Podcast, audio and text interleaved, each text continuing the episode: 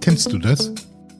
Ein Ereignis, ein Triggerpunkt, den du erlebt hast, der dazu führt, dass du dein Verhalten umgehend änderst. Ein Moment, in dem du begreifst, dass du dein Denken und Handeln ändern musst, um im digitalen Zeitalter unternehmerisch erfolgreich zu sein. Das ist der Moment der Wahrheit. Der Moment der Wahrheit. Podcast von D-Quarks, der Plattform für die unternehmerische und gesellschaftliche digitale Transformation.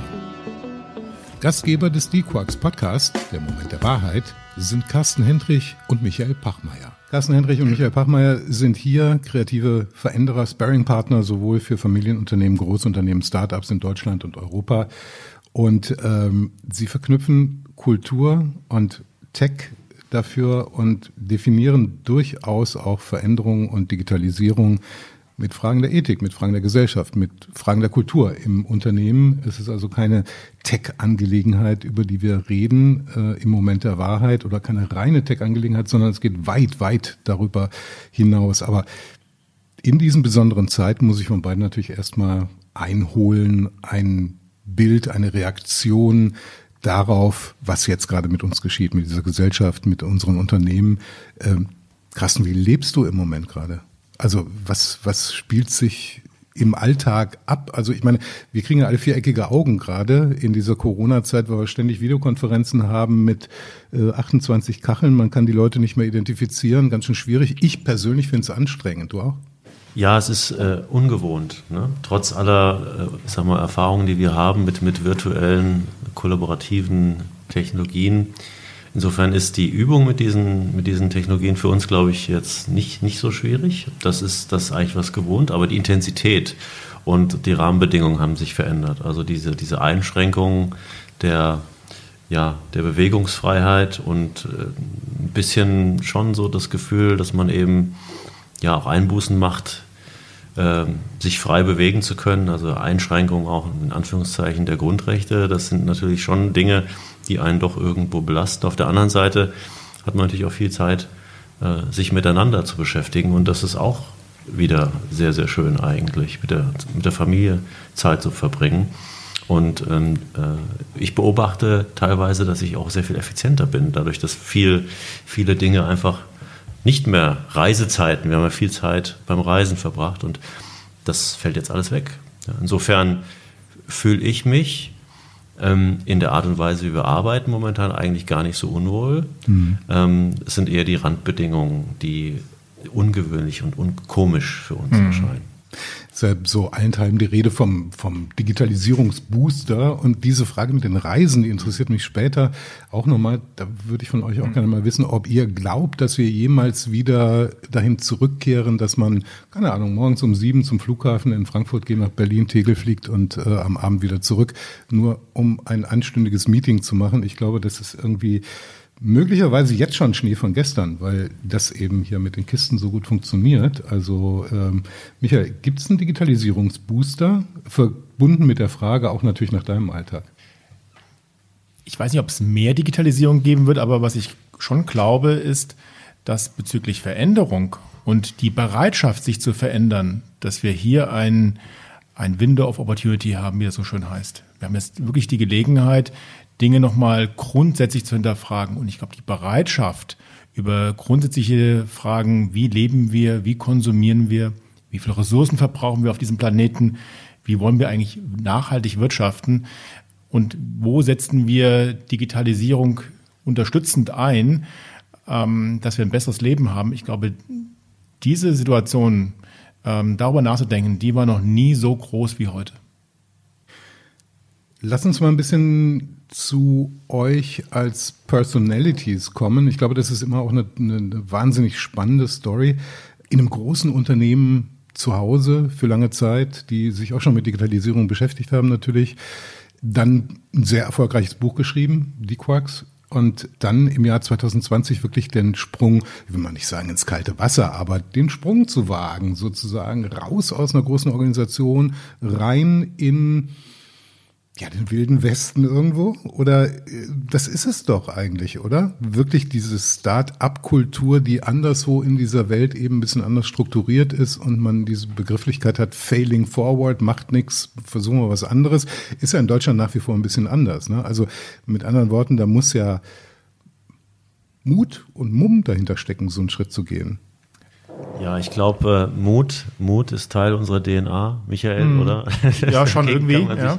Dagegen können wir uns nicht Würdet wehren. ihr so weit gehen zu formulieren, ja. äh, wer digitalisiert, muss eh mutig sein? Ja, so weit würde ich gehen. Also ich glaube, wenn, wenn wir grundsätzlich über, über Transformation reden, über Veränderungen reden, hat das immer was damit zu tun, dass wir uns auf, auf, ähm, in ein Gebiet begeben, das wir noch nicht kennen. Ne? Und äh, das hat was auch mit, mit Mut oder auch mit ja, ich will nicht sagen Abenteuerlust zu tun, aber mit der, mit der Neugier nach dem Neuen. Und ich glaube, dass, ähm, und auch mit der, mit der Kritik, mit dem Existieren, also sich auseinander, auseinanderzusetzen mit dem, was ist und mit der Neugier auf das Neue. Das ist zumindest immer diese, diese zwei Pole, die bei mir immer so mitschwingen. Und deswegen vielleicht auch begründet in meiner Historie. Ich habe sehr, sehr viel gelernt in den Unternehmen und habe mich immer eben auch genau damit auseinandergesetzt, was ist die Situation in diesen Unternehmen? Was, was kann mein Beitrag sein? Veränderungen in diesen Unternehmen, also in den Unternehmen, in denen ich gearbeitet habe, auch für die, aber auch für die Kunden, für die ich gearbeitet habe. Und äh, habe damit interessanterweise auch so ein bisschen meine Mission gefunden, gerade auch in, die, in, den, in dem Austragen der Konflikte, die in, diesem, in diesen beiden Polen entstehen. Und letztlich war es vielleicht ein, ein, ein relativ natürlicher Schritt, dass wir gesagt haben, an diesem Punkt, ähm, um diese Wirkung jetzt noch zu entfalten, mit, weiter zu entfalten mit dem, was wir gelernt haben in den letzten 20 Jahren, muss es eigentlich natürlicherweise der Schritt in eine, in eine eigenverantwortliche, selbstständige unternehmerische Tätigkeit gehen, um unsere Glaubwürdigkeit am Ende auch vielleicht ähm, weiter äh, ja, zu tragen. Mhm. Ich erinnere mich noch, als wir, den, als wir die zwei Buchpreise gewonnen haben, zu unserem Buch Dequox, der Weg zum digitalen Unternehmen. Da sagte Sven Murmann zu uns, ihr wisst jetzt schon, dass ihr euch wiederum ein Stück weiter weg von eurem Arbeitgeber entwickelt habt, von eurem Unternehmen, in dem ihr gerade arbeitet. Genau. Ihr habt eine eigene Identität ausgeprägt als Autoren, als, als Vordenker für den Bereich Transformationsmanagement, digitale Transformation. Und im Nachhinein hat er recht behalten. Wenn man überlegt, Wann ist der Punkt, wann man aus einer Organisation aussteigt? Wann war der Punkt, wo wir festgestellt haben, wir passen da nicht mehr rein? Ähm, dann war es nicht ähm, ein Punkt der letzten zwölf oder 18 Monate, sondern es hat ehrlicherweise damit begonnen, in dem Moment, als wir das Buch abgegeben haben und das Buch im Jahre 2016 veröffentlicht worden ist. Da haben wir angefangen, eine eigene Identität zu entwickeln, ein eigenes Brand zu entwickeln, ähm, eine Methode, mit der wir Unternehmen, Eigentümern, Mitarbeiterinnen und Mitarbeitern, Führungskräfte, sowohl in, in, in, wirtschaftlichen Organisationen als auch in politischen oder wissenschaftlichen Organisationen eine Anleitung geben, wie sie sich verändern können. Und damit auch den Mut zu machen, mit der Veränderung jetzt zu beginnen. Und ähm, die Jahre danach, als wir das dann auch immer intensiver ähm, diskutiert haben und ähm, mit Kunden das auch ausprobiert haben und auch fortgeführt haben, hat uns auch bestärkt darin, ähm, dass das, was wir da uns überlegt haben, gar nicht so falsch ist. Und ähm, mit diesem Selbstbewusstsein dann ausgestattet ist dann, da hast du schon recht, Carsten, am Ende das auch ein logischer Schritt zu sagen, warum gehe ich jetzt wieder von einer Organisationsform in die nächste, wo vielleicht außer dem Türschild doch mehr oder weniger vieles ähnlich ist und wir am Ende dann vielleicht zwei, drei Jahre später wieder an den gleichen Punkt kommen, dass wir nicht zufrieden sind. Und dann muss man halt einfach mal springen und sagen, okay, ähm, dann machen wir halt unser eigenes Ding. Das eigene Ding heißt Dequarks. Ähm, und der eine oder andere mag sich jetzt fragen, Mensch, jetzt machen die plötzlich Dampfradio, ein Podcast, der Moment der Wahrheit. Wobei das natürlich auch eine Blaupause sein kann für das, was wir hier machen, nämlich mhm. äh, das Dampfradio ist ja genau über diese Form Podcast ins Netz gewandert und äh, feiert ähm, eine unglaubliche Popularität. Warum der Moment der Wahrheit? Warum als Podcast? Und was war der Moment der Wahrheit? ich glaube, das kennt jeder von uns, dass es so einen Impuls gibt, eine besondere Begegnung, so, so ein, ein Ereignis, äh, sei es eine Reise, sei es ein Menschen, den man getroffen hat, äh, sei es ein Erlebnis ähm, mit Familie, mit Freunden, in welchem Kontext auch immer, das dazu geführt hat, dass nach diesem Moment du anfängst zu sagen, ich habe verstanden und ich mache jetzt Dinge sofort anders. Und das nennen wir den Moment der Wahrheit. Das ist so, so ein Triggerpunkt, der dazu führt, dass du wirklich bereit bist, Dinge anders zu tun und nicht nur zu denken. Und wir glauben halt, dass das ähm, unheimlich spannend ist, sowohl bei uns selber als auch bei anderen Menschen, diesen Moment herauszuarbeiten und den auch öffentlich zu machen, weil ich glaube, es geht vielen von uns so, dass sie gerne etwas tun würden, gerne etwas verändern würden, aber irgendwie es nicht schaffen, aus ihren alten, tradierten Verhaltensmustern herauszukommen oder aus ihren Argumentationsmustern, aus ihren Logiken herauszukommen. Und dann, glaube ich, ist es doch gut, wenn es Menschen gibt, ähm, die an einem ähnlichen Punkt waren und die einfach mal erzählen, ähm, was sie dazu geführt hat, sich zu verändern. Und das wollen wir zeigen. Wir wollen die Momente der Wahrheiten von den verschiedensten und unterschiedlichsten Menschen in dieser Podcast-Reihe erzählen, erzählen lassen und dann auch ein bisschen Mut machen, selber mit der Veränderung zu beginnen. Es zu tun, A, weil es nicht anders geht und B, weil es natürlich auch das unternehmerische Tun verbessert, oder?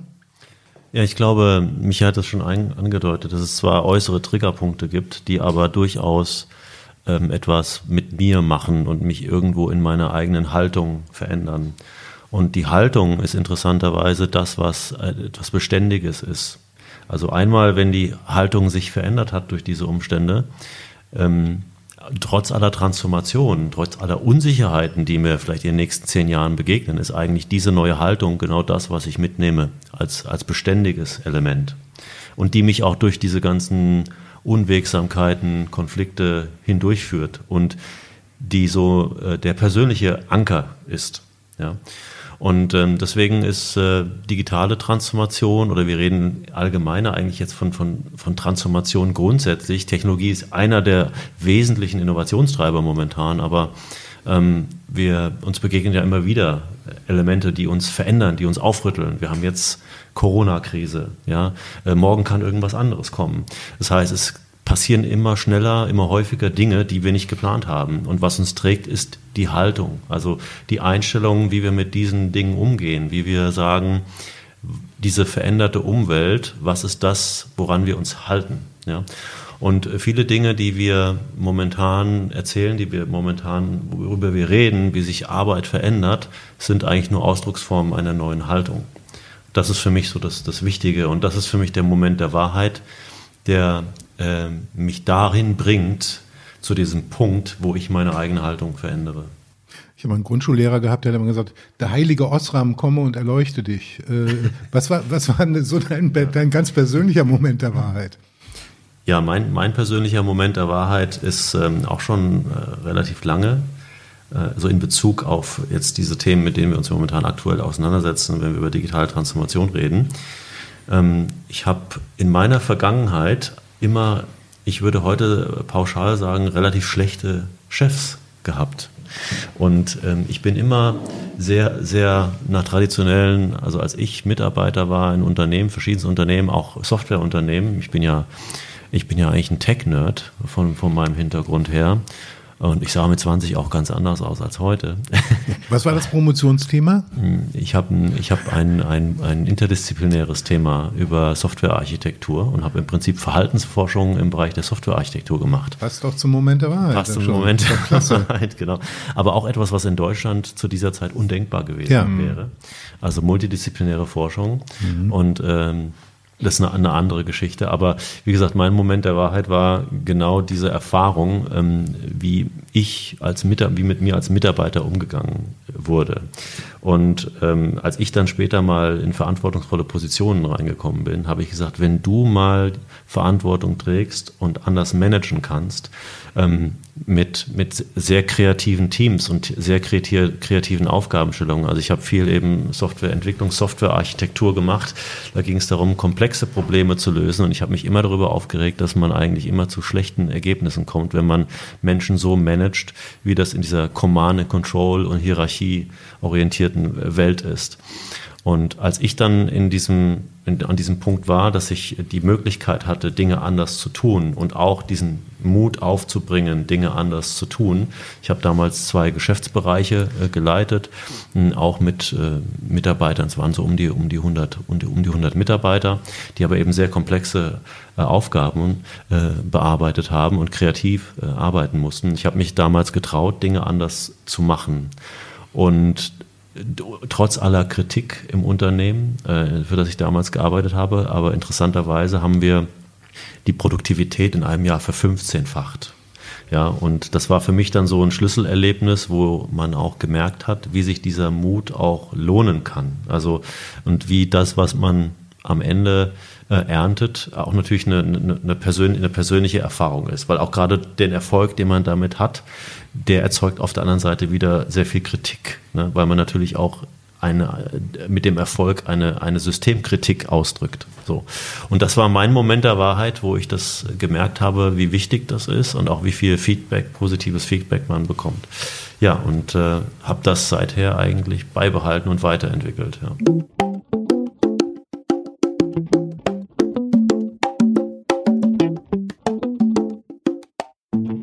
Wir hatten eingangs ein bisschen über Corona schon mhm. gesprochen, ähm, auf eine allgemeine Art und Weise. Ähm, äh, also was macht das mit euch sozusagen? Und ähm, das macht natürlich auch etwas mit eurem Business und mit den Menschen, mit denen ihr zu tun habt. Äh, einerseits im Hinblick auf Digitalisierung, aber weit darüber hinaus auch, dass Menschen sich allen Ernstes heute eben Fragen stellen wieder. Mh, hm, ist vielleicht doch Nationalismus, nationale Alleingänge, sind das Wege, äh, die wir beschreiten können in der Zukunft. Das berührt euch letztendlich dann auch. Wenn wir das vielleicht mal ganz kurz in die Hand nehmen können. Äh, auf der einen Seite eben das Nahfeld, die Menschen, mit denen ihr zu tun habt, aber auch diese diese großen Bögen, die wir gerade erleben, wie sie sich entfalten, wie sie sich entwickeln, ähm, wie durchaus politisch-gesellschaftlich diskutiert wird, im Zusammenhang mit Digitalisierung, äh, wohin diese Wege führen könnten, in den Augen dieser Sparring-Partner, die ihr seid für mhm. Unternehmen, die sich digitalisieren? Also ich glaube, zum einen muss man mal deutlich machen, dass diese Krise, in der wir ja heute sind, ja ein Phänomen ist, dass es sich um eine Krise handelt, die alle Menschen auf dieser Welt zum gleichen Zeitpunkt trifft. Und sowohl gesellschaftlich wie auch ökonomisch. Und aus dieser Krise kommen, werden nochmal zwei Ängste an, angetickert, nämlich einmal die persönliche Angst, gesundheitlich davon betroffen zu sein, selber und das nächstliebende Umfeld. Und auf der anderen Seite aber auch eine ökonomische ähm, Unsicherheit, ähm, was passiert eigentlich mit meinem Arbeitsplatz? Gibt es denn überhaupt noch in einigen Monaten? Und ähm, das, glaube ich, ist neu, weil ansonsten hatten wir doch immer Krisen gehabt, die ja, regional ähm, Natur war oder eine oder Krisen, die halt schon global waren, wie die Klimakrise, wie der Klimawandel, aber deren Auswirkungen halt dann doch unterschiedlich wahrgenommen worden sind. Und das ist das Besondere, finde ich, hier an, an dieser, an dieser Corona-Krise. Und in der Tat ist es, ähm, ja, was, in der, in der, was passiert in der Krise? In der Krise werden Schwächen deutlich. Es kommen Dinge ähm, zum Vorschein an die Oberfläche, von der wir lange vermutet haben, dass es sie gibt, aber wir, wir haben sie nicht richtig wahrgenommen, wir haben sie nicht gesehen. Und ähm, ja, momentan schottet sich jeder ab. Ja, die Grenzen sind zugemacht worden. Wir sind weit weg von einem vereinten Europa, was wir uns immer vorgestellt haben. Wir lösen die Probleme auch gar nicht vereint als Weltgemeinschaft, sondern jeder hat sein eigenes Programm, jeder hat sein eigenes Konjunkturprogramm, äh, jeder versucht irgendwie mit seinen mit seinen Menschen umzugehen in seiner Gesellschaft, bezogen auf Arbeitsplätze, bezogen auf ähm, Intensivplätze in, in den Krankenhäusern. Ähm, das äh, finde ich schon ein bisschen besorgniserregend. Mhm. Ähm, weil ich natürlich diese Welt nicht haben möchte. Ich möchte nicht diese abgeschottete Welt haben. Auf der anderen Seite haben wir natürlich auch gesehen, wie viele Abhängigkeiten es in dieser globalen Welt gibt und wie viel Irrsinn es da auch gibt. Ich habe, als ich die Geografie studiert habe in den 90er Jahren, und das ist vielleicht so mein Moment der Wahrheit gewesen, ähm, habe ich ein Buch gelesen ähm, mit Mitte 20 von Ernst Ulrich von Weizsäcker. Ähm, das Buch heißt Erdpolitik und ähm, darin beschreibt er sehr schön die Grenzen des Wachstums. Und ähm, er beschreibt das an einem, an, einem, einem bekannten Beispiel, dass ein Joghurtbecher, der ein paar Mark kostet und gekostet hat, 5000 Kilometer um, den, um, die, um die Welt reist, bis er dann endlich bei mir auf dem Küchentisch landet. Und dass die Preise, die das eigentlich verursacht, die ganzen Transportkosten überhaupt nicht eingepreist worden sind. Er spricht dann von der ähm, Internalisierung externer Kosten und dass die Preise die Wahrheit ausdrücken müssen in der Art und Weise, wie sie produziert werden und ähm, wie die Lieferketten ähm, Aufwände berücksichtigt worden sind. Und das hat mir zu verstehen gegeben, dass wir so doch gar nicht weiter wirtschaften und arbeiten können, wie wir das die Dekaden davor getan haben. Und dass das Wissen, was er da in dem Buch verbreitet hat, zu dem Zeitpunkt in den 90er Jahren auch gar kein neues Wissen ist, sondern ein Wissen ist, was es auch schon seit 20, 30 Jahren gab. So dass ich festgestellt habe in dem Moment, hey, wir wissen eigentlich ganz genau, was wir tun müssen, um diese Welt besser, ökologischer, friedlicher zu machen. Und wir tun es nicht. Und am Ende liegt es an uns selber, neue Wege zu gehen und alte, altes Verhalten abzulegen. Und ich hoffe halt, dass wir durch diese Krise wieder zu dem Punkt kommen, dass wir darüber nachdenken und dass wir verstehen, dass wir uns jetzt nicht ein ähm, oder abschotten dürfen. Nation First wäre das, das Schlechteste, was es jetzt gerade gibt. Und auf der anderen Seite aber auch verstehen, dass wir viel mehr Redundanzen aufbauen müssen, dass wir wieder, dass wir Abhängigkeiten äh, an der Stelle reduzieren müssen, wo wir Produkte, die wir eigentlich hier lokal brauchen, ähm, an der, am anderen Ende der Welt ähm, produzieren lassen, wegen, wegen was? Wegen zwei, drei Prozent mehr Marge? Ist das der Sinn der Existenz von uns auf diesem Planeten? Oder sollte man nicht eher überlegen zu sagen, lass uns doch mal darüber nachdenken, wie redundante Wertschöpfungssysteme aussehen, die sowohl global als auch lokal eine Verankerung haben? 1990 hatten wir das Ende der Geschichte ja, ja. Ähm, äh, formuliert.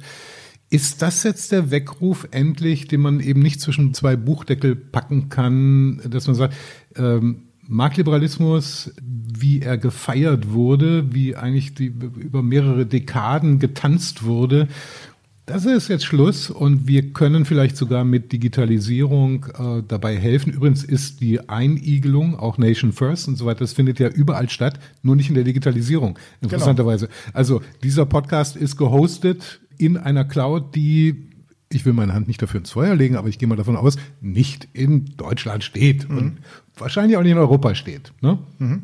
Ja, so, so ist es. Ich, ich denke, ist ein so ein, ein wichtiger Punkt, den du da ansprichst, dass eigentlich die, die Architekturen der Unternehmen äh, im digitalen Zeitalter etwas andere sind. Und dass die Geschäftsmodelle, die ähm, ähm, durch diese Technologien befähigt werden, ähm, auch ein Stück weit äh, vielleicht äh, resilienter sind gegen diese Unwägbarkeiten, diese, diese ungeplanten Ereignisse. Ne?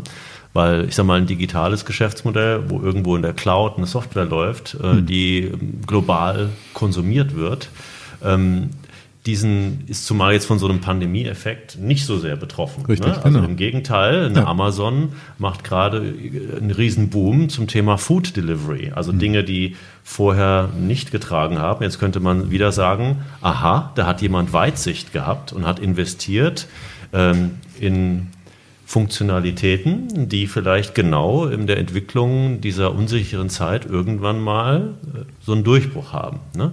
Das ist genau das, was wir momentan erleben. Und wenn sich dann durch so eine Krise einmal solche Verhaltensweisen einschleifen und wenn die dann auch eine gewisse Zeit andauert, wer weiß, wann das alles vorbei ist, mhm. Und wir die Mehrwerte sehen, dann werden wir diese Verhaltensweisen auch nach der Krise beibehalten. Ne? Also diese Unternehmen, die digitale Geschäftsmodelle aufgebaut haben, die profitieren aktuell anscheinend gerade von solchen Sachen, weil ihre Geschäftsmodelle gerade sehr viel ähm, krisensicherer sind gegen solche Themen. Und deswegen sagen wir jetzt, wenn man sich anschaut, wie die Architektur dieser Unternehmen ist, die ist anders als die Architektur der Unternehmen, die wir kennen. Und da mhm. müssen wir eigentlich lernen, wo wir sagen, okay, eigentlich heißt es, dass diese Unternehmen Fähigkeiten entwickelt haben, besondere Fähigkeiten, die sie widerstandsfähiger, krisensicherer machen, äh, indem sie zum einen ihre Geschäftsmodelle digitalisiert haben, aber auch indem sie im Hintergrund sozusagen genau die entsprechenden Kompetenzen aufgebaut haben, die sie da widerstandsfähiger machen. Und da ist eigentlich, glaube ich, das, wo wir ansetzen müssen, damit wir in Zukunft uns weiterentwickeln können.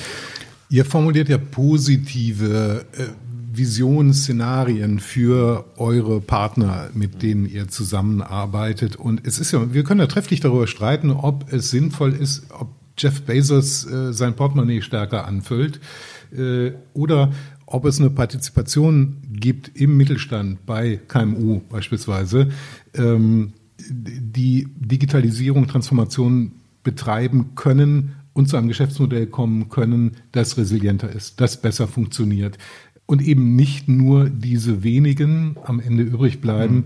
die äh, wirklich einen Erfolg haben. Wie plausibel könnt ihr das machen gegenüber euren Partnern? Weil äh, man hat ja landläufig und ich glaube, von dieser Seuche befallen sind bestimmt auch viele Mittelständler und, und vor allem kleine Unternehmen, die sagen, ach Mensch, Facebook gibt es schon, äh, den Bezos mit, mit Amazon mhm. es schon, hm, boah, kann ich nicht competen, da kann ich nicht rein. Schau mal, wir leben doch heute schon in einer ökonomisch betrachtet ganz anderen Welt. Wir leben in einer Plattformökonomie, die nach ganz anderen Spielregeln verläuft, wie die Ökonomie in den 70er, 80er oder 90er Jahren. Seitdem, also vor dem Internetzeitalter. Und das ist so ein bisschen ähm, wie bei dem Thema ähm, Klimawandel, was wir vorhin auch, auch hatten. Wir verstehen doch, wie, die, wie das Leben auf diesem Planeten funktioniert und wo die Grenzen des Wachstums sind und dass wir den Planeten mehr ausbeuten, als dass er uns zurückgeben kann. Wir wissen das doch. Die eigene Betroffenheit ist halt scheinbar noch nie so groß gewesen, dass wir fundamental angefangen haben, unsere Lebensweise, unsere Konsumweise zu verändern. Und das ist auch so ein bisschen ähm, in den Zeiten, in den letzten 20 Jahren in der Plattformökonomie. Es gibt halt viele Firmen, die auch unter den heutigen veränderten Rahmenbedingungen noch genauso gut ihre Geschäftsmodelle fortführen konnten ähm, und auch genügend Geld verdient haben wie in der Vergangenheit auch. Für die gab es erstmal offensichtlich gar keinen großen Grund, sich zu verändern. Und das ist eigentlich der große Trugschluss. Es ist viel leichter, sich zu verändern in einer Situation, wo du erfolgreich bist und ähm, wo es dir gut geht, als in einer Situation wie jetzt in einer Krise, wo du unter Druck gerätst, wo du nur noch reagieren kannst. Also wir können sozusagen auch aus den Parallelen, wie wir die Klimafrage beantworten, natürlich auch darüber nachdenken, wie wir die ökonomischen Fragen beantworten. Und dann müssen wir einfach mal festhalten, dass so eine Plattformökonomie nach ganz anderen Gesichtspunkten arbeitet. Hier geht es darum, dass der Wert in einem Service liegt und nicht mehr in dem physischen Produkt. Es geht darum, dass Dinge einfacher gemacht werden. Es geht darum, dass Dinge aus der Nutzersicht heraus betrachtet werden.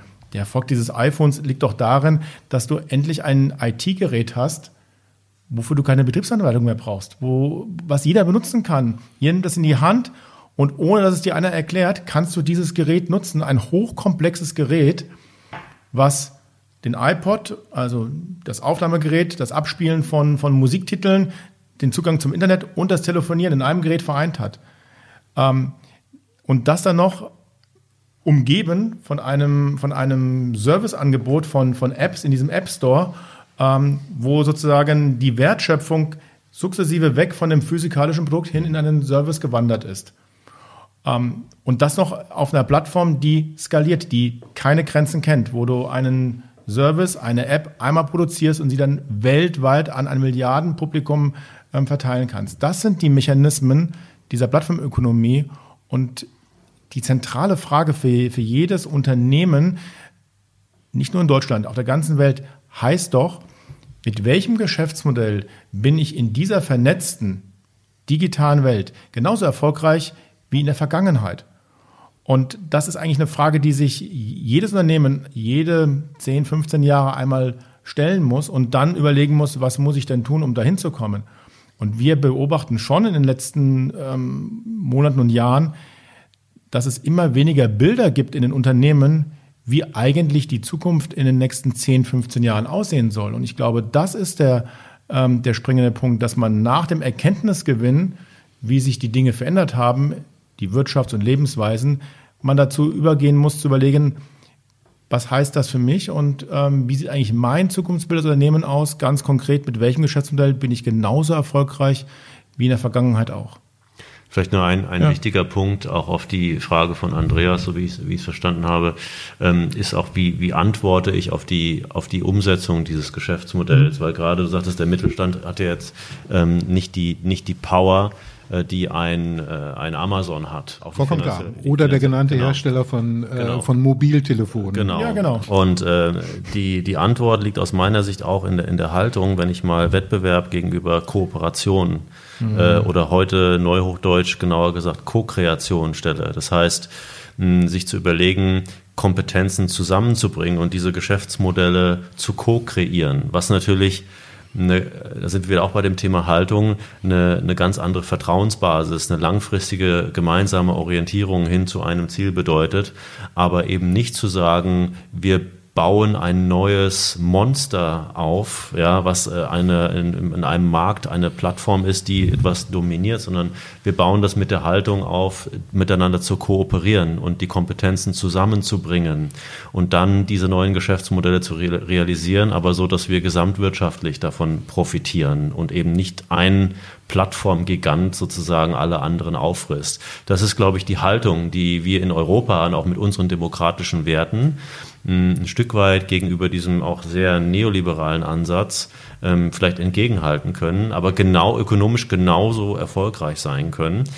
Gerade in der Situation, da wir in, in Deutschland jetzt speziell auch sehr hochwertige Produkte, wenn wir das schaffen, diese hochwertigen Produkte zu kombinieren mit in diese digitale Geschäftswelt, dann haben wir dann haben wir eine Leistung, die, die schwer nachzumachen ist. Also mein Statement oder mein, meine Analogie ist immer an der Ecke, es lohnt sich doch gerade heute eine Waschmaschine zu bauen, die nie kaputt geht, wenn ich sozusagen die nur als Servicemodell, also Waschen als mhm. Dienstleistung genau. ja, verkaufe, dann lohnt sich das doch. Es mhm. lohnt sich wieder Produkte zu machen, die hochwertig sind, wo ich nicht sage, ich baue irgendwas ein, damit das Ding nach drei Jahren kaputt geht, damit der Kunde was Neues kaufen kann, sondern meine wächst für genau, solche Produkte. Ich brauche weniger ja. Physik, ja, weniger mhm. Produkte. Ich brauche Langfristigkeit in der Infrastruktur und dann äh, skaliere ich über die Servicemodelle, die auch sehr viel weniger anfällig sind für diese Schwankungen, mit denen wir momentan zu tun haben. Also da müssen wir, glaube ich, ansetzen. Das ist die Chance, glaube ich, auch gerade in Europa demokratische Werte zu übertragen, solidarische Werte auch zu übertragen in eine Wirtschaftsökonomie, die äh, auf einer anderen Haltung basiert, aber ökonomisch genauso, mindestens genauso erfolgreich sein kann. Und du hast also, gerade angesprochen, Co-Kreation.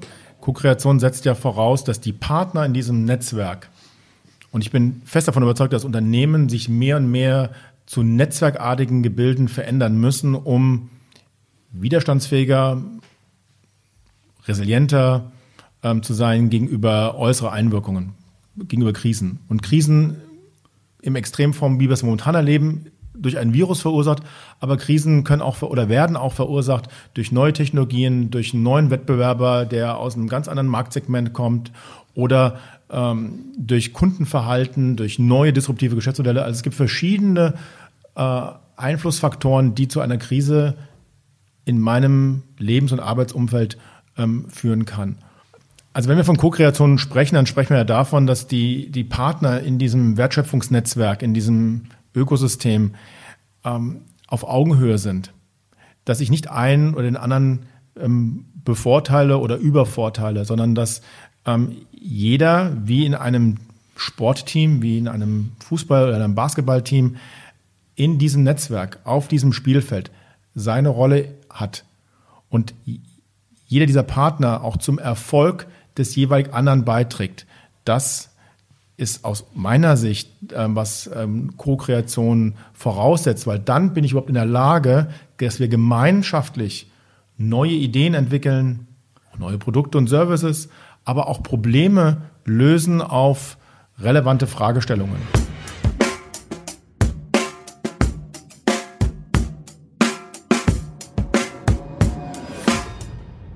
Ich würde gerne mal wissen von euch beiden, einmal so ganz kurzes Commitment dazu. Ähm, traditionell hat man gerade in der deutschen Wirtschaft Make or Buy und dieses Collaborate und äh, auch diese, dieses kreative Miteinander mhm. hat ja noch nicht viele Jahre auf der Uhr, sage ich mal. Ne? Äh, in eurer Rolle, wenn ihr im Unternehmen seid, wie oft verzweifelt ihr eigentlich, indem ihr sagt, meine Güte, die raffen es einfach nicht. Die sind so verhaftet in ihren hierarchischen Dingern mhm. äh, und in ihren Schuhkartons, die eben Plattformen überhaupt nicht zulassen, äh, dass wir eigentlich hier einpacken können und wieder gehen können. Ich, ich würde es nicht als Verzweiflung sagen. Es, wir, wir, wir haben ja über die Jahre verstanden, wie die Muster aussehen, nach denen Veränderung erfolgt. Das Geheimnis an, an Transformationsprozessen oder an Veränderungsprozessen ist ja, dass sie nach bestimmten Abläufen, nach bestimmten Mustern verfolgen. Ich brauche bestimmte ähm, Menschen, um eine Fähigkeit aufzubauen. Ich brauche eine bestimmte Art und Weise, wie die zusammenarbeiten. Ich brauche bestimmte technologische Grundlagen. Ähm, wenn man an Innovation denkt, dann brauche ich halt Leute, die halt in der Lage sind, aus einer Nutzersicht neue Produkte und Dienstleistungen zu gestalten ähm, und die zusammenarbeiten mit Entwicklerteams, die auch gleich dann einen Prototypen bauen können, um ihn mit den Nutzern in einem Co-Kreationsprozess zusammen auch zu verproben. Und das setzt halt eine gewisse Haltung voraus, das setzt eine, eine Kultur voraus, in der wir alles Wissen teilen, in der wir die Menschen zusammenbringen, die die höchste Kompetenz haben, ähm, um einen Problem zu lösen oder etwas Neues zu gestalten und die dann aber auch die Entscheidungen treffen dürfen, eben weil sie die Kompetenz haben und nicht weil sie entsprechende Schulterklappen ähm, auf ihrer Visitenkarte ähm, dokumentiert haben. Und ich habe bestimmte Technologien, Methoden, Tools, die ich brauche, damit ich innovativ sein kann. Und ganz ehrlich, Innovation in einem Großunternehmen und Innovation in einem kleinen Familienunternehmen läuft nach genau ähnlichen Prinzipien und Mustern ab. Und wenn man das mal erkannt hat, dann ist es auch relativ einfach, die Tools dafür den Leuten bereitzustellen und sagen, schau, du brauchst die Kompetenzen, die Leute müssen in der Art und Weise zusammenarbeiten. Das ist der Innovationsprozess, den, der dem Ganzen zugrunde liegt. Und mit den Methoden und Arbeitswerkzeugen und mit den Räumen kannst du das Ganze realisieren. Und dann ist man in der Lage, auch eine Fähigkeit aufzubauen. Warum können sie das heute nicht? Nun, weil sie halt in ihren alten Strukturen und Prozessen verhaftet sind. Die sind sozialisiert worden da drin. Und ich mhm. kann denen auch nicht zum Vorwurf machen, dass sie sich aus ihrem eigenen System heraus nicht verändern können. Deswegen brauchen sie eine Stimulanz von außen. Sie brauchen jemanden, der sie antriggert. Sie brauchen jemanden, der ihnen eine Anleitung gibt, wie sie die Kompetenzen aufbauen, die sie heute nicht haben. Ja, brauchen den Schubser, ganz klar. Die Veränderung, ja. um da zu ergänzen, aus meiner Sicht wird getragen durch das, Erle durch das Erleben ähm, einer, einer, einer anderen Art zu, zu arbeiten, einer anderen Art mit, mit Problemen umzugehen. Also ähm, man kann viel theoretisch erklären sozusagen und Konzepte vermitteln.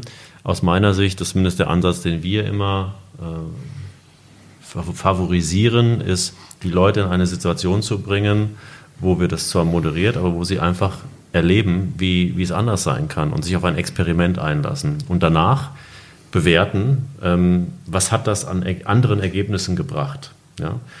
Du, du siehst immer nur das, was du sehen kannst, wenn du sozusagen in deiner eigenen Welt, in deinem eigenen System gefangen bist. Und wenn dich jemand mal da raushebt und sagt, lass mal auf ein Experiment und danach gucken wir mal, was haben wir denn jetzt anders gemacht und was ist dabei anderes entstanden. Mhm. Und da erleben die Leute sehr, sehr oft diese Aha-Effekte. Also ich erinnere mich an eine Situation, wo wir auch mit dem Vorstand und mit einer Gruppe von circa 30 Leuten auf, auf eine ganz andere Ebene darauf eingelassen haben. Unterschiedliche Hierarchieebenen, unterschiedliche Abteilungen, also der, ich sag mal, der Anfang 20-Jährige bis der Mitte 50-Jährige gestandene Ingenieur, ja, unterschiedlichste Leute in zwei Tage in so einem Workshop, wo wir uns über neue Geschäftsmodelle Gedanken gemacht haben. Und wir haben in diesen zwei Tagen über 300 neue Geschäftsideen entwickelt. Und am zweiten Tag wurden die besten sechs vor der Geschäftsführung gepitcht und drei davon wurden dann auch umgesetzt in zwei Tagen. Ähm, abgesehen von dem sehr, sehr guten Ergebnis war die Erkenntnis bei den Leuten auf allen Hierarchieebenen bis hin zum Vorstand, bis zu, de, zu, dem Erleben und der Art und Weise, wie man diese Ideen diskutiert, wie man eine Kultur schafft, solche Ideen zu entwickeln, durch den Abbau auch von Hierarchien, sagen, wir hätten nie gedacht, dass wir so produktiv sein können in mhm. zwei Tagen. Mhm. Und äh, sozusagen das, was vorher eine, eine, eine nebulöse Wolke war, diese Geschäftsmodelle und Digitalisierung, Klar. auf einmal in sehr kurzer Zeit sehr konkret und sehr erlebbar und anfassbar waren. Das heißt, über das Erleben wird es transparent, es wird auch entmystifiziert, dass es eben keine Raketenwissenschaft ist. Das sind alles Dinge, die auch in unserer Natur sind. Wir sind kreativ, ja, und wir können auch wieder kreativ sein, wenn man uns lässt. Ja? Mhm. Wir können auch viel produktiver sein, wenn man uns lässt. Und das ist das, ähm, wo wir den Hebel sehen und wo wir auch die Erfahrung gemacht haben, mhm. dass das einfach ja, Dinge sind, die schlummern in den ja. Leuten, die man wieder aktivieren muss. Ja. Ich habe so das Gefühl, das ist wirklich der, der Kern. Und wir sind schon mittendrin in der Diskussion, ähm, einfach Transformation eben komplett fundamental anders zu verstehen. Nicht als, als IT, nicht als Tech-Ding, sondern eben als eine, ja, es ist, es ist, wirklich eine Kulturgeschichte. Ich würde sagen, sogar eher sagen, es ist du musst bereit sein, dich mit dir selber auseinanderzusetzen. Und du musst bereit sein, zu hinterfragen, wie das, was du in der Vergangenheit gemacht hast, ohne zu sagen, das war alles schlecht, zu sagen, passt das heute noch? Und ähm, du brauchst, äh, und, und wenn, du dich, wenn du dich verändern willst, dann ist es halt immer leichter, wenn ich ein Bild habe, was, ich, was ich erreichen möchte, wie mein Leben aussehen soll, wie mein Unternehmen aussehen soll, wie ich welche, mit welchen Produkten und Dienstleistungen ich meine Kunden ähm, zufriedenstellen kann. Ich brauche irgendwie eine Vorstellung, ich brauche eine Sinnhaftigkeit in dem, was ich tue. Das ist ja das Interessante, dass all diese großen Plattformunternehmen, diese Tech-Unternehmen ähm, keine Vision haben, die darauf basiert, dass sie jedes Jahr 20 Prozent mehr Umsatz machen wollen. Sondern deren Vision ist, dass sie Probleme lösen wollen. Das kann man jetzt gut oder schlecht empfinden, aber es ist, es drückt eine ganz andere Haltung aus. Und das kommt natürlich auch ein bisschen daher, dass das alles IT-Nerds sind. Und der, der, der Unterschied zwischen BWLern und IT-Lern ist halt, BWLer verfolgen Ziele und, und IT-Leute, Entwickler lösen Probleme. Und ich glaube, wir müssen mehr darüber nachdenken, ähm, wie wir das, was bei unseren Kunden nervt, wie wir das als Unternehmen, der bestimmte Produkte, Dienstleistungen anbietet, ähm, wie wir da helfen können, dass diese Nervpunkte wegkommen. Und darauf dann auch ein Geschäftsmodell gründen, unter Berücksichtigung all oder unter Verwendung all der technologischen, prozessualen und Kompetenz und Fähigkeiten, Möglichkeiten, die wir heute haben. Das ist, äh, da, da muss es hingehen. Und Unternehmen tun sich unheimlich schwer, solche Zukunftsbilder zu entwickeln. Das ist unsere Beobachtung in, den letzten Jahren. Es ist für die viel einfacher, ähm, Geld in die Hand zu nehmen, viel Geld in die Hand zu nehmen, um ein neues IT-System äh, einzuführen ähm, oder mal in zwei Tagen in so einem Management-Offset darüber nachzudenken, was könnten wir denn tun? Aber das ist ja nicht nachhaltig Innovation ja. gemacht, sondern das ist, ähm, es ist fast ein bisschen Aktionismus, weil um uns herum alle irgendwie jetzt neue IT-Systeme haben. Das ist so ein bisschen wie, ähm, ich werfe mal eine Pille ein und ähm, dann geht es mir besser, wenn ich ähm, herzkrank bin. Mhm. Nee, ähm, du wirfst eine Pille ein damit und bekämpfst damit deine akuten Symptome.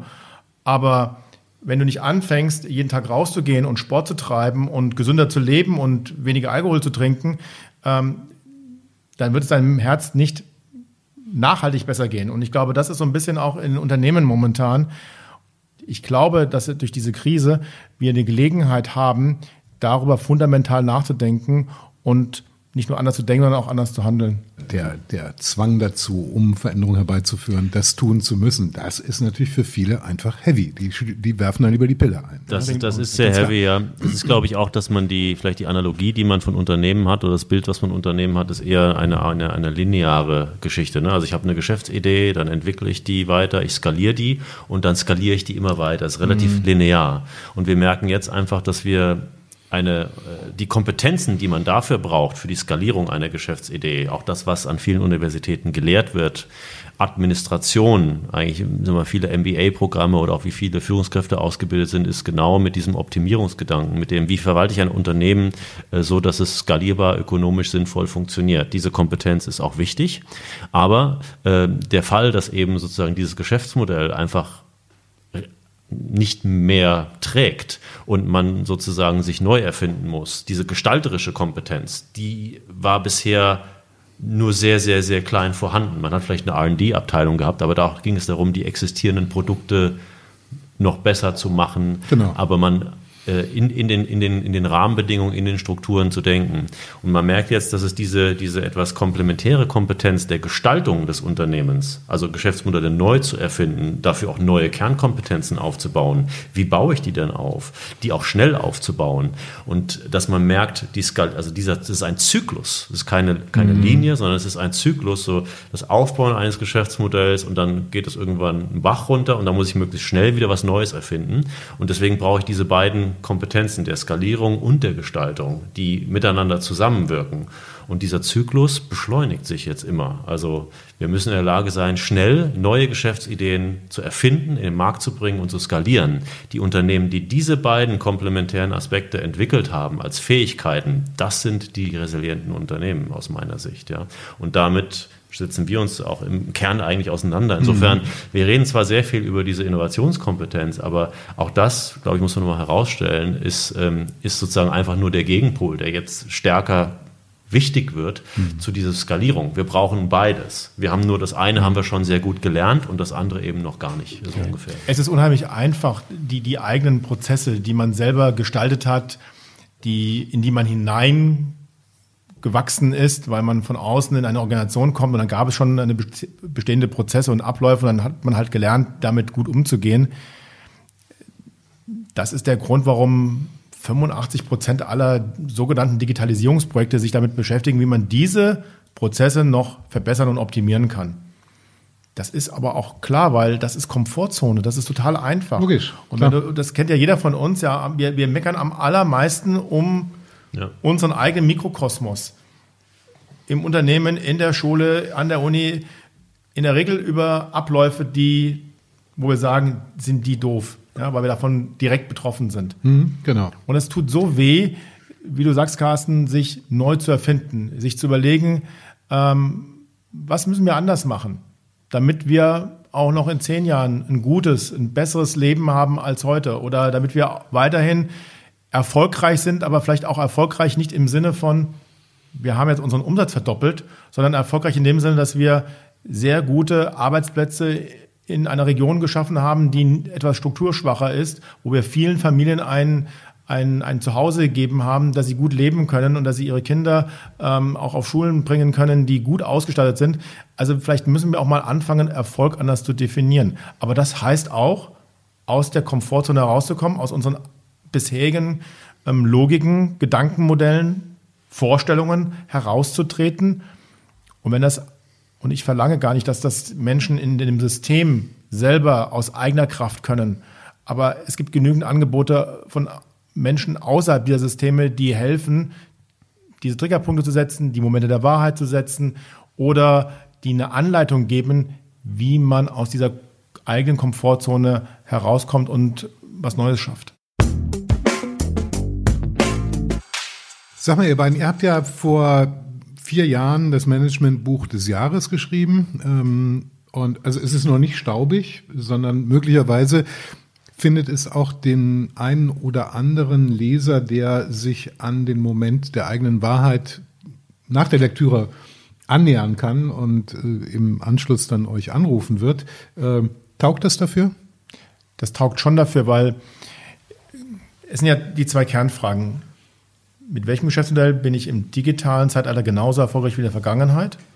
Und die zweite Kernfrage, die sich jeder, jedes Unternehmen, jede Organisation stellen muss, ist, welche Fähigkeiten muss ich bei mir aufbauen im Unternehmen, um meine Zukunftsbilder zu erreichen und um widerstandsfähiger zu sein, resilienter gegen Krisenerscheinungen, ähm, wie wir sie gerade schon diskutiert haben. Und die Fähigkeiten, die wir beschrieben haben, diese digitalen Fähigkeiten, ähm, die wir in dem DeQuox-Buch beschrieben haben, 46 an der Anzahl, das sind Fähigkeiten, die genau das bewirken. Die helfen, die Zukunftsbilder auf der einen Seite zu realisieren und auf der anderen Seite ähm, unterstützen sie ähm, die Widerstandsfähigkeit gegen technologische Entwicklungen, gegen disruptive Geschäftsmodelle, gegen ähm, veränderte, schneller veränderte Kundenerwartungen, aber auch gegen Krisen, die durch so ein Virus ausgelöst werden. Mhm. Beziehungsweise wir hatten das ja vorhin schon mal, diesen Punkt, dass gerade äh, Unternehmen, die sozusagen äh, digitale Geschäftsmodelle entwickelt haben und diese Kompetenzen entwickelt haben, die Beispiele haben wir ja, das sind Unternehmen, die eine Architektur haben, die einfach resilienter ist. Also insofern ist das das, was wir eigentlich schon mit, auch mit diesem Modell beabsichtigt haben oder auch erkennt, erkannt haben. Wir haben nur jetzt eben eine Situation, wo es sehr transparent wird. Ne? Und genau diese Aspekte, um vielleicht nochmal konkret zu sagen, mhm. es gibt eigentlich ähm, in dem Buch auch vier zentrale Themen, die wichtig sind, die resiliente Unternehmen ausmachen, ein Stück weit, wenn man es mal zusammengefasst sagen kann. Und das eine ist die Fähigkeit, ein, ein, ein Zukunftsbild zu haben, an dem man sich orientiert. Ne? Und sagt auch alle Mitarbeiter einen Purpose, eine Vision, äh, hin, wo man hinarbeitet, eine Geschäftsidee, eine, eine, eine Idee für das Unternehmens, wie das Unternehmen aussehen soll. Das Zukunftsbild des Unternehmens, das wäre das erste wichtige, der erste wichtige Punkt. Und dann drei sind es eigentlich drei Kompetenzen, die man braucht, um das zu realisieren, nämlich die realisieren, nämlich die, die Innovationskompetenz, um sich iterativ in kurzen Innovationszyklen dieser Geschäftsvision anzunähern, also diese sehr stark geprägte, moderne, agile Innovationskompetenz. Diese Geschäftsmodelle sind alle sehr technologiegetrieben. Das heißt, man braucht eine starke IT-Plattformkompetenz. Die ist im Prinzip das Betriebssystem für diese Geschäftsmodelle, ist der zweite Punkt. Und das dritte ist eben der Kulturwandel, der äh, als Fähigkeit ausgeprägt sein muss. Netzwerkorganisationen, kollaborative Netzwerke, wo Menschen sehr schnell multidisziplinär zusammenkommen und neue Probleme, die gestern noch nicht da waren, lösen. Das ist ein Kulturthema. Wir erleben ja gerade jetzt einen, einen Boom dieser Kollaborationstechnologien, auch einen Boom dieser, dieser Kultur, weil wir nämlich genau jetzt diese unvorhergesehenen Probleme irgendwie lösen müssen. Und es sind genau diese drei Themen, also diese Innovationskompetenz, Plattformkompetenz und die Kulturkompetenz, die wir in Fähigkeiten sozusagen abgebildet haben, noch etwas ausdifferenzierter, aber die wir auch dann sehr sukzessive auch ausprägen können und aufbauen können in diesen Unternehmen, um dann krisensichere Unternehmensformen äh, herauszubilden. Ja. Ich hoffe sehr, dass das Buch nicht vergriffen ist, weil ähm, ich kann mir vorstellen, dass es echt für viele die jetzt noch nicht angefangen haben, wirklich ein erster Schritt sein könnte, sich einfach auf die Reise zu begeben.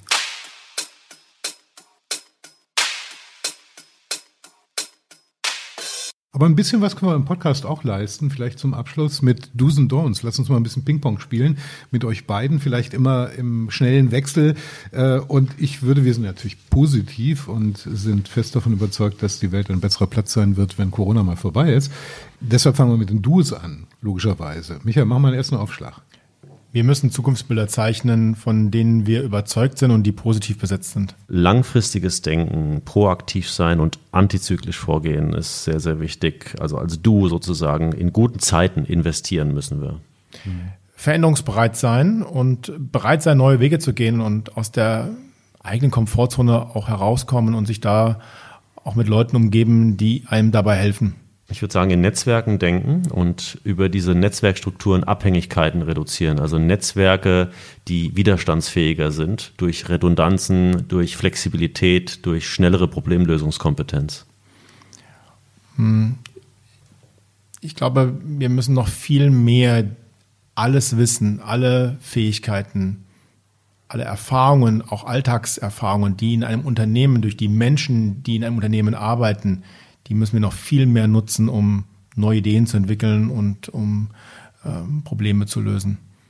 Das tun wir viel zu wenig heute. Und das ist, das verwundert auch immer, wenn man in Unternehmen reinkommt, dass diese Unternehmen ähm, so tolle Mitarbeiterinnen und Mitarbeiter haben und deren Fähigkeiten so wenig einsetzen. Und ähm, das mag ein Vertrauensthema sein, dass man nicht genug äh, Vertrauen hat in diese Menschen die man eingestellt hat. Aber ähm, das ist ein Teil auch unserer Arbeit, wo wir immer wieder versuchen, ähm, deutlich zu machen, dass man diesen, diese Fähigkeiten, diese Kompetenzen, diese Erfahrung, dass man das viel stärker nutzen muss in der eigenen Zu in der eigenen Entwicklung, in der, in der, in der Gestaltung von, von Zukunft für das eigene Unternehmen. Wir waren bei Do's und Don'ts und jetzt machen wir die zweite Ping-Pong-Runde mit den Don'ts. Michael, mal einen ersten Aufschlag. wir müssen aufpassen, dass wir nicht in einem puren Aktionismus ähm, enden, nur weil um uns herum alle irgendwelche digitalen Dinge tun, mit Startups zusammenarbeiten oder in neue Technologien investieren. Ähm, da müssen wir aufpassen, dass wir nicht zu aktionistisch werden. Ich würde sagen, ja, digitale Transformation nur als Technologiewandel ansehen, was momentan sehr, sehr gerne gemacht wird. Ne? Das haben wir, glaube ich, jetzt ausreichend elaboriert. Dass wir uns bei der Transformation und bei der Digitalisierung nicht ausschließlich auf die Prozessoptimierung ausrichten. Ja, ich würde sagen, auch das zu langes Festhalten an dem bewährten Geschäftsmodell, ne? also was wir gerade diskutiert hatten, nur skalieren, skalieren, skalieren und dann nicht vorbereitet sein, wenn's, äh, wenn ein unerwartetes Ereignis kommt. Und abschließend mh, hm, sich nicht mit dem Kulturwandel beschäftigen, also weiter in den alten, tradierten Verhaltens- und Rollenmustern verhaftet sein, ähm, wird nicht dazu führen, dass wir uns verändern. Wir müssen uns damit auseinandersetzen. Wir müssen da auch investieren. Zeit und auch Geld und ähm, das, glaube ich, ist der, das ist der Schlüssel.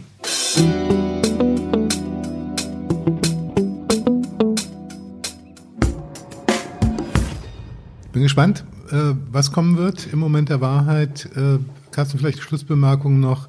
Ähm, meine Güte, wir sind mittendrin, wir haben keine Ahnung, wie dieses Corona ausgehen wird. Äh, wir wissen natürlich so viel, tragischerweise für viele tödlich. Gib uns doch mal eine ganz kurze Vision. Gehen wir da, gehen wir da anders gestärkt, äh, besser? Also ich meine, das ist ja der, das Mantra der Politik im Moment. Wir werden stärker und größer daraus hervorgehen, ähm, ohne das groß äh, unterfüttern zu können. Ich glaube, es gibt durchaus ein paar Anhaltspunkte dafür, dass äh, in dem Bereich, um den ihr euch mit D-Quarks kümmert, ähm, dass es da, ich will nicht sagen, eine Revolution gibt, aber dass es vorangeht in einer Geschwindigkeit, die wir vor drei, vier Monaten nicht erwartet hätten. Zum Schluss die Vogelperspektive nochmal für unsere Hörerschaft. Also ich sehe das in der Tat ähm, eher als beschleunigenden Faktor. Also wir reden ja nicht über, über Transformation oder über die Sinnhaftigkeit von Transformation, nur um, äh, weil wir eine irgendeine Ideologie vertreten, sondern wir glauben, wir sind in einem, in einem Zeitalter, was einen gesellschaftlichen Wandel beansprucht und reden darüber schon seit Jahren, weil, weil man das kommen sieht. Und was wir jetzt erfahren, ist eine Beschleunigung der Veränderung. Und aus diesem Grund äh, beschäftigen wir uns jetzt intensiver damit. Das ist eigentlich das, was wir erleben. Und insofern haben wir schon lange darüber geredet. Ich sehe das positiv. Ich sehe es als einen beschleunigenden Faktor und äh, wir müssen konstruktiv damit umgehen. Und wir müssen die richtige Haltung entwickeln, um solche Probleme konstruktiv zu lösen. Ich glaube, es ist eine Riesenchance für uns, sowohl ökologisch, weil wir natürlich gerade merken, dass der Planet so einmal richtig durchatmet von all der Belastung, von all der Verschmutzung, ähm, von ähm, dem Ressourcenverbrauch der letzten Jahrzehnte, Jahrhunderte. Das ist so meine, mein Gefühl gerade. Der Planet atmet einmal durch. Das sollte uns auch nochmal deutlich vor Augen führen, dass wir keine Zeit haben zu warten, um den, um den, die ökologische Transformation voranzubringen. Und ökonomisch werden uns so viele Schwächen gerade vorgehalten, so viele Abhängigkeiten ähm, bewusst gemacht, deutlich gemacht, dass wir so wenig Redundanzen haben. Weißt du, wir bauen IT-Systeme immer redundant auf. Falls mhm. eins ausfällt, haben wir noch ein zweites. Wir bauen Infrastrukturen in der Telekommunikation. Wir haben immer so zwei Wege, ähm, damit, wenn die eine, der eine Weg zum, zum Haus ähm, ausfällt, wir nicht abgeschnitten sind vom Internet. Also haben wir noch einen zweiten Weg. Also wir bauen in der Technik, in der IT, bauen wir Redundanzen auf. Aber in unserem Leben, in der Art, wie wir wirtschaften, in unseren Lieferketten, ähm, gar nicht. Und ähm, das ist die große Chance, gestalterisch in dieser Welt tätig zu werden. Wenn wir, es, ja, wir können das nehmen als, als, als eine Möglichkeit und äh, auch das Leben und friedlicher, ressourcenschonender, nachhaltiger ähm, und ähm, besser zu machen. Ja, das ist eine Menschheitsaufgabe und diese Chance haben wir jetzt bekommen. Und wenn wir mal den Panikmodus überschritten haben, wenn wir uns auch gewöhnt haben im Umgang mit der Krise, dann müssen wir in vielen Bereichen genau diese Diskussionen führen. Und ich glaube auch, dass ähm, viele bereit sind, ähm, alte Zöpfe abzuschneiden und ähm, äh, gemeinsam zu überlegen, wie wir Dinge anders machen können. Ja, vielen Dank, Michael Pachmeier und Carsten Hendrich. Der Moment der Wahrheit, der Podcast von D-Quarks, eurer Company. Ich bin ganz schön gespannt, wie es laufen wird mit all den Menschen, die euch erzählen werden, welche Momente der Wahrheit sie denn erlebt haben. In dieser ersten Folge haben wir schon mal geklärt, was euch antreibt, welche Momente der Wahrheit ihr hattet und natürlich, was in diesem besonderen Jahr 2020 Corona für die digitale Transformation bedeutet. Das war der Moment der Wahrheit, der Podcast von D-Quarks mit Michael Pachmeier und Carsten Hendrich. In der nächsten Ausgabe Michael Rüffer, Geschäftsführer Technik und Betrieb bei der Verkehrsgesellschaft Frankfurt am Main. Der sportbegeisterte Mobilitätsmanager erlebte seine Momente der Wahrheit, als der Mobilfunk eingeführt wurde und kaum jemand dessen Entwicklung vorhersah. Die großen Tech-Persönlichkeiten inspirierten ihn, gute Teams sind für ihn entscheidend, auch bei der digitalen Transformation. Michael Rüffer sagt, nicht nur bezogen auf Busse und Bahnen, geht nicht, gibt's nicht. Mehr im nächsten Moment der Wahrheit.